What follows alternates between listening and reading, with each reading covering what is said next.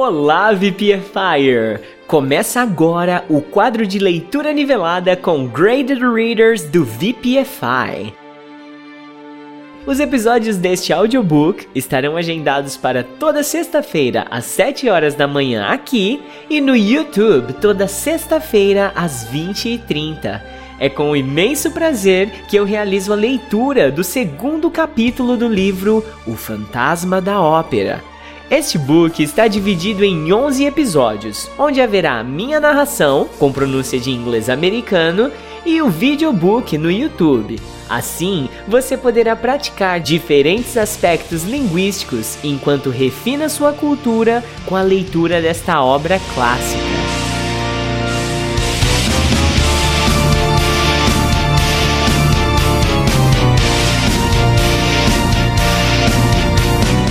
Para uma melhor experiência, ouça este capítulo com seu headset ou seu fone de ouvido. Chapter 2 A Gala Performance The gala performance for the two managers continued. Everyone in the audience was pleased with the music and the singing. One of the singers in particular gave great pleasure. This was Christine Daae. She was new to the opera and she had not sung many important roles before. She was not one of the best singers at the opera house. That night, however, she sang some short pieces from the famous operas Romeo and Juliet and Faust. Her voice was strong and pure. No one had heard anything like it before. They were astonished by the beauty of her voice. There was one man in the audience who listened to Christine Daae with special intensity. This was the young Vicomte de Raoul. He had come to the performance with his older brother, the Comte de Chagny Philippe. She never sang like that before, Raoul said quietly to his brother, but she looked so ill. Raoul went backstage after the performance. He made his way to Christine Daae's dressing room. He knocked and entered the room. The singer looked at him with a strange expression on her face. She did not look well. Monsieur, she said very quietly, who are you? Raoul went over to the singer's sofa and kissed her hand. I am a little boy who went into the sea for your scarf, he said softly. Christine began to laugh at his words. Raoul became red with anger and stood up. I can see that you do not want to remember me, he said coldly. But I have something important to tell you. Very important. Please come back when I am better, Christine said. Raoul walked out of the dressing room. He stood for a few moments in the corridor outside. He was in love, and he did not know what to do. He approached the door once again. He was about to knock on it when he heard a man's voice in the room. You must love me, Christine, the voice said. How can you say that? Christine's voice replied. I only sing for you, you know that. Are you tired? The man asked her tenderly. I gave you my soul tonight, Christine said. I'm very tired now. It was beautiful, the man's voice said. The angels wept to hear you singing this evening. Raoul moved away from the door. He was suffering very badly. Suddenly, he decided that he wanted to see the man that Christine loved. He waited in the corridor. After a few minutes, the singer came out of the dressing room. The corridor was dark, and she did not see him. Raoul pushed open the door and looked inside. The room was empty. Monsieur de Debienne and Monsieur Poligny were the two managers who were retiring from the opera. They had attended the gala performance, and they were now having dinner with some of the staff. The room was a large one, and there were many people around the table. The conversation was lively and joyful.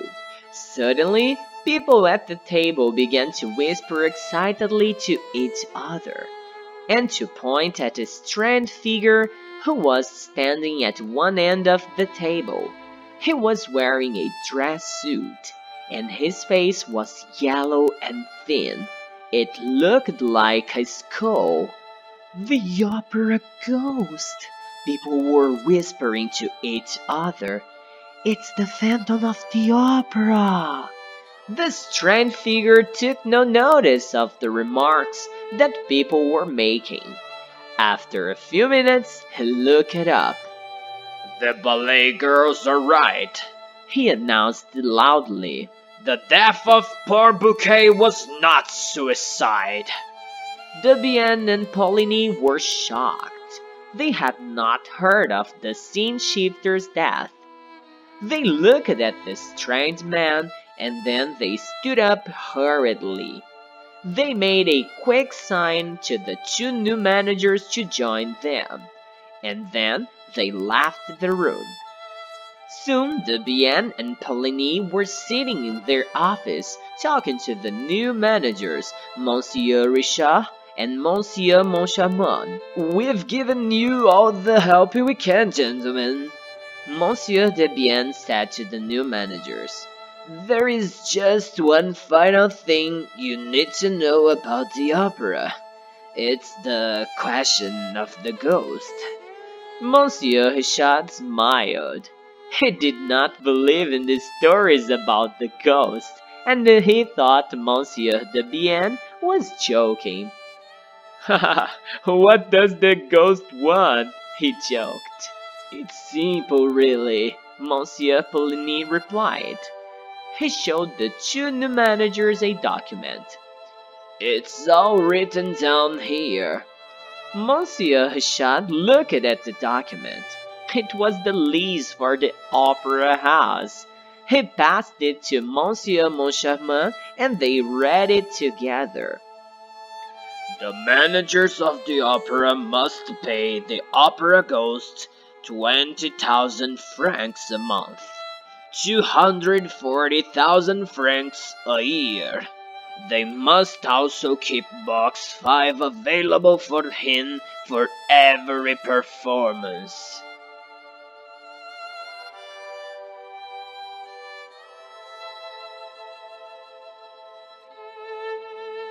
That's why we're leaving, Monsieur de Debienne explained. We can't bear the ghost. That's right, Monsieur Poligny agreed. It's hard enough managing the opera, but it's impossible with the ghost here. The new managers were convinced that all the talk of the ghost was simply a joke. They smiled politely. They were soon very busy with their new responsibilities, and they forgot about the ghost. A few days later, they received a very surprising letter in the post. The handwriting was childlike, and the letter was written in red ink. You have not kept box 5 for me as we agreed.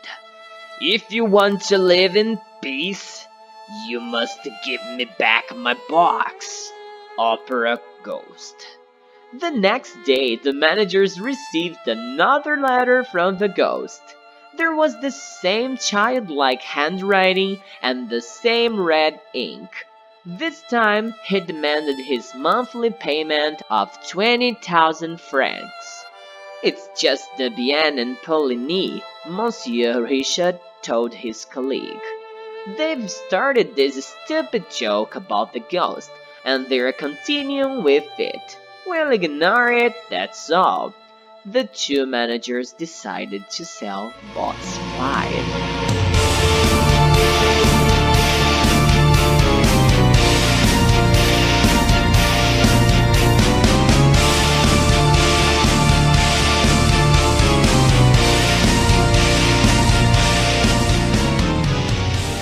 Na próxima sexta-feira, às 7 horas da manhã, haverá o segundo capítulo disponível aqui para você continuar assistindo e estudando. E lembre-se que a versão de videobook estará no YouTube às 20h30, caso você necessite de um apoio mais visual para compreender a história.